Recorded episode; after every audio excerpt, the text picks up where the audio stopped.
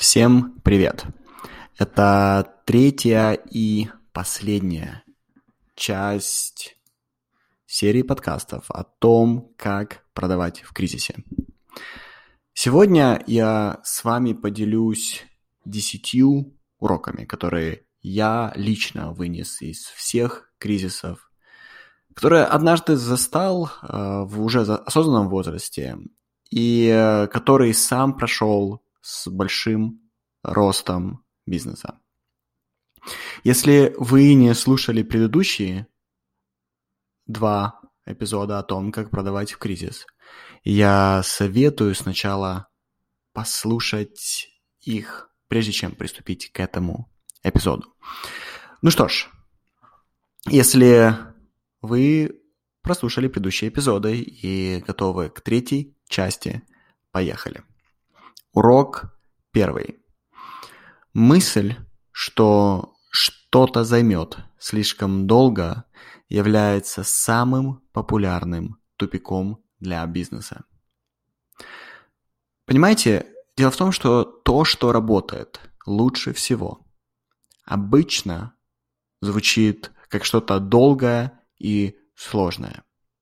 Например, нет маркетинга, который бы работал лучше, чем создание аудитории через контент, качественный продукт и силу рекомендаций. Но кажется, что это займет очень много времени, а вам нужно, чтобы сработало прямо сейчас. Причина, почему вам нужно, чтобы работало прямо сейчас, связана с тем, что вы сейчас, и, кстати, всегда до этого действовали из состояния дефицита, из состояния нехватки.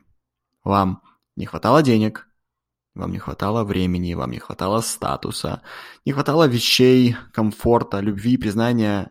Выбирайте свое. Но смысл в том, что вам всегда чего-то не хватало. И вам не хватало не потому, что это так и есть, не потому, что это правда, а потому что вы думали, что это правда. Вы думали, что вам действительно не хватает. Понимаете, то, что мы думаем, очень редко имеет отношение к реальности. А чаще всего имеет отношение только тому, как мы об этом думаем. Вы даже себе не представляете, как много я встречаю богатых клиентов, которым не хватает денег. Почему им не хватает, когда у них есть деньги? Потому что они продолжают жить в своей голове, а не в реальном мире. Теперь, как бы изменилась ваша жизнь, если бы у вас не было мыслей о том, что вам нужно сейчас? Вы бы давно уже, наверное, начали то, что приходится начинать только сейчас. Если бы вы давно это начали, то сегодня вы были бы совсем в другой ситуации. Тогда следующий вопрос. Что делать сейчас? И ответ простой. Начать, как будто у вас есть и время, и деньги. Вас удивит, друзья, как быстро ваша реальность начнет отображать ваше новое мышление. Как только вы начнете думать из позиции того, что вам всего хватает, у вас все есть, из позиции изобилия. Вы даже себе не представляете, как быстро реальный мир отобразит то, что вы думаете. Второй урок. Если ты не действуешь, то ты не веришь. Все очень просто. Когда ты веришь, ты вдохновлен и действуешь без остановки. Когда ты не веришь, твоя голова занята другими мыслями, и ты, соответственно, не действуешь. Если вы не действуете, если вы активно не продаете, если вы не строите свою компанию, если вы не строите свою маркетинговую машину, то это не связано с тем, что вы не знаете как. Хотя это легко использовать как оправдание. Это напрямую связано с тем, что вы просто пока не верите. Откуда я знаю, что вы не верите? Потому что если бы верили, это уже было. Часто ко мне приходит клиент и говорит, что уже давно мечтает что-то сделать.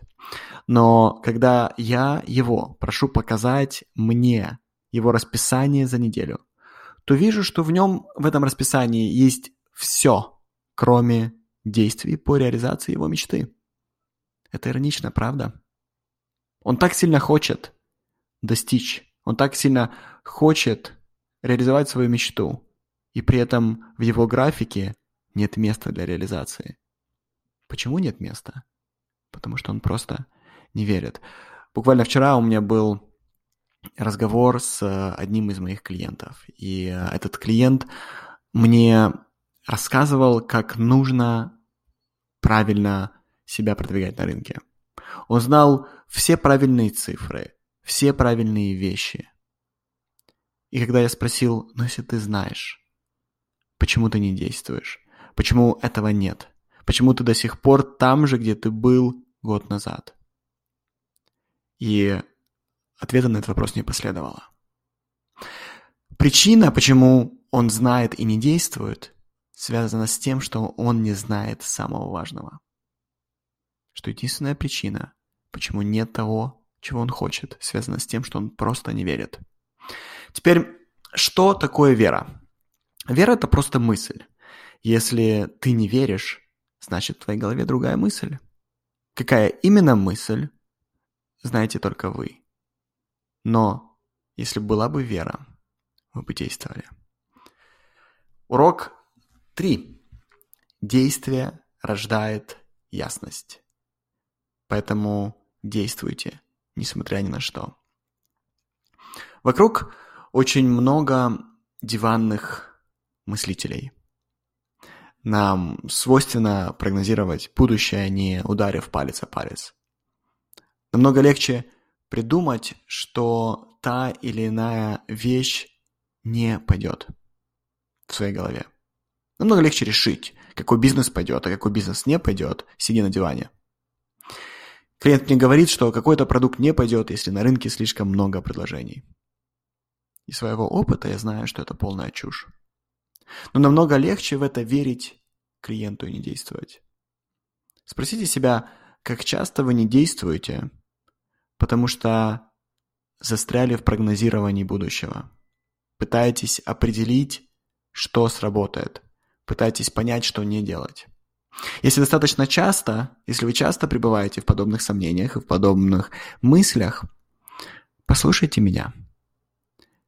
Дело в том, что вы слишком переоцениваете свои способности знать, чем что-то завершится.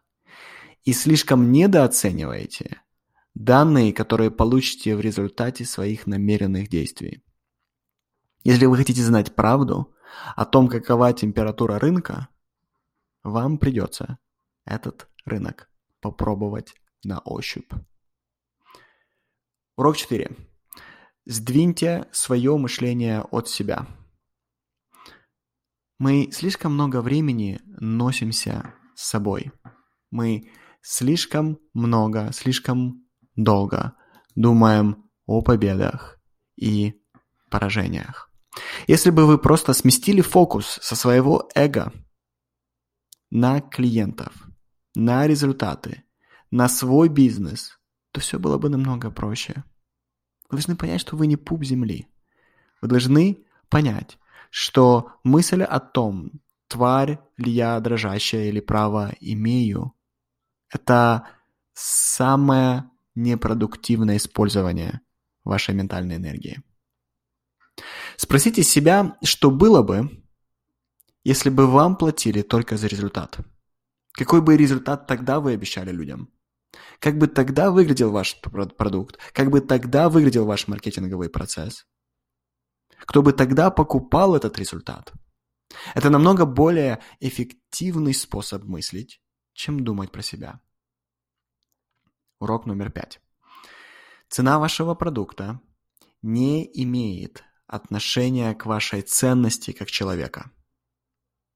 Так часто я встречаю людей, которые ненавидят продавать, потому что они чувствуют, что каждый раз, когда у них или когда им отказывают. Им кажется, что отказывают конкретно им, а не, не отказывают их предложению или не отказывают их продукту. И это доходит до того, что они боятся продавать, потому что они не хотят больше, чтобы люди отвергали их. Но я хочу для вас повторить, что цена вашего продукта не имеет отношения к вашей ценности как человека. Если у вас не покупают, это не значит, что вы сами не стоите ничего. Ваша ценность бесконечна и не зависит ни от чего. Люди платят за ваш продукт или услугу, а не за вас. Цена, соответственно, должна отражать не вашу ценность как человека, потому что, еще раз, вы бесценны, а ценность того, что вы делаете. Если кто-то отказывается купить, запомните, что отказываются не от вас, отвергают не вас. Отвергают исключительно то, как вы объяснили ценность своего предложения другому человеку. Давайте я повторю. Отказываются от способа, каким вы объяснили ценность предложения. Урок номер шесть. Покупают у тех, кто уверен в результате. Мы покупаем у людей, которые уверены, а не у людей, которые находятся в сомнении, которые сомневаются во всем, в себе, в своем продукте, у которых нет энергии, которые боятся абсолютно всего. У таких людей не покупают. Покупают у тех, кто уверен. Уверен в себе и уверен в результате. Теперь, как вы думаете, какова природа уверенности? Почему есть уверенные в своей экспертизе люди и неуверенные? Почему есть просто энергичные и уверенные люди, а есть безжизненные и слабые? Друзья, разница исключительно в мышлении. В том, как каждая из этих категорий думают о себе и как они думают о своем продукте. Скажите мне, как вы думаете о себе и о своем продукте, я могу сказать, купят у вас или нет.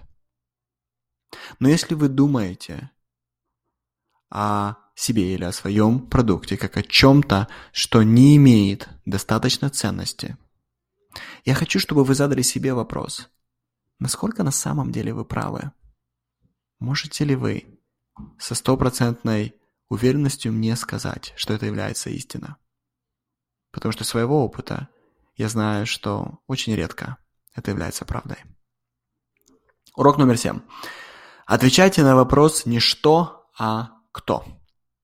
Когда вы строите свою компанию, есть большой список вещей, который должен быть сделан. Чем быстрее вы поймете, какие вещи должны делать вы, потому что в этом ваша экспертиза, и какие вещи должен делать другой человек, тем быстрее вы построите то, что хотите построить. Это эффективный способ мыслить, но в нем есть ловушка. Если вы ищете другого человека, чтобы он вас спас и починил то, что не работает. То есть, если, другими словами, вы ищете волшебника, то, скорее всего, вы найдете аматора. В самом начале бизнеса стоит нанимать людей на реализацию вашей стратегии, а, на, а не на ее поиск. Я повторю, в самом начале бизнеса стоит нанимать людей на реализацию вашей стратегии, а не на ее поиск. То есть стратегия должна уже быть к моменту, когда вы берете другого человека. Как только вы ответили себе честно на вопрос, какие вещи должны делать вы, а какие вещи вы некомпетентны делать, вы должны нанять человека, который реализует вашу стратегию. Теперь поиск этой стратегии – это ваша работа как собственника. Урок 8. Берите меньше, давайте больше. Вам, возможно, следует увеличивать цены. И это зачастую неплохая идея. Но она работает только в двух случаях. Когда у вас уже есть покупатели, и результат, который вы даете, стоит в разы больше, чем цена, по которой вы продаете. Во всех остальных случаях вы просто покупаете очередной миф рынка о том, что нужно увеличивать цены, потому что все увеличивают. В то время как определить, если у тебя клиенты достаточно легко, определить, даешь ли ты больше, чем берешь, не всегда просто. В том случае, когда это конкретно, например, вы помогаете людям увеличивать свои доходы, и они вам заплатили X, а получили увеличение 10X, это проще. Но когда вы работаете с более неосязаемыми категориями, определить, даете ли вы больше, чем берете, не так легко. Иногда экспертам кажется, что ты сам бы не заплатил больше, чем та цена, по которой ты продаешь. Но потом те же самые эксперты видят, как много за их услугу готовы платить другие люди. И причина, почему они ошиблись здесь, обычно связана с их собственной низкой самооценкой. Они привязали себя, свою личность к цене. Мой совет обычно для них – они должны отвязать свою ценность от цены своей услуги или продукта. Другая крайность – это когда человек насмотрелся тренингов и пытается продавать за большие деньги то, что явно не стоит больших денег. Как же все-таки определить, сколько должен стоить ваш продукт? Я приведу пример, как я определяю стоимость на... Э, я определяю стоимость своего продукта. Итак, моя компания продает коучинг. Мы являемся огромной коучинговой платформой, и мы обещаем людям пробуждение во всех категориях жизни. Мы работаем с такими категориями, как благополучие, как отношения, как качество жизни и так далее. Итак, мы продаем вход в наш коучинговый клуб за 267 долларов в месяц. Как только человек попадает вовнутрь, с ним начинает работать целая команда высококвалифицированных коучей, включая меня. Теперь, если мы выполняем свою работу хорошо, то участник клуба через несколько месяцев буквально просыпается в жизнь совсем другого качества. Его жизнь окружает спокойствие, вокруг радость. Человек чувствует себя благополучным впервые в жизни. Это чувствуется. Это невозможно ни с чем спутать. Теперь, сколько реально стоит результат, который мы даем?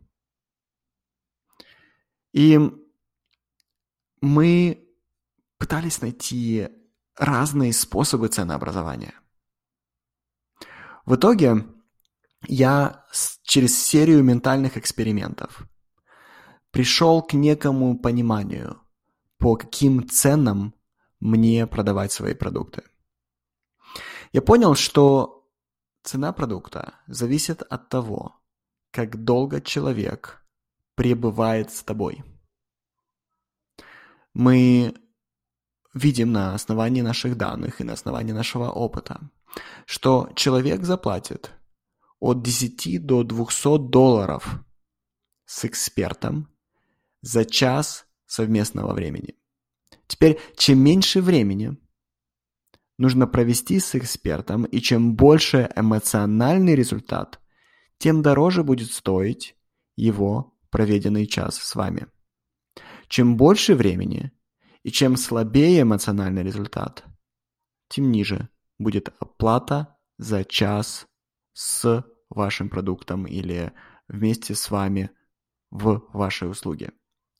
Что такое эмоциональный результат? Это уровень эмоций, который человек испытывает от работы с вашим продуктом. Теперь, как эта формула действует, как она на самом деле работает? Я знаю, что в среднем люди хотят проводить с нами около 12 месяцев. И я знаю, что для того, чтобы мой продукт сработал, они каждый месяц с нами проведут около 4 часов, как минимум. Теперь, зная, что они проведут со мной около 4 часов, и зная, что они проведут около 12 месяцев, мы в этой категории от 10 до 200 долларов берем 50, 60, 70 долларов умножаем на количество часов, которые они с нами проведут в месяц. И это становится нашей ценой в месяц. Теперь, почему мы не выбрали сразу, например, 200 долларов? Это связано с скоростью получения результата. Мы знаем, что обычно наш продукт начинает действовать с третьего месяца и к двенадцатому месяцу они чувствуют легендарные изменения в своей жизни. То есть мы даем результат, он требует времени, потому что он требует времени в этой категории или, или в этой амплитуде или в этом расстоянии от, от 10 до 200 долларов. Мы чуть-чуть мы приближены, да, ближе к 10, чем к 200 долларов. Мы выбираем точку, умножаем эту точку на количество часов, и так формируется наш ценник. Попробуйте это для себя.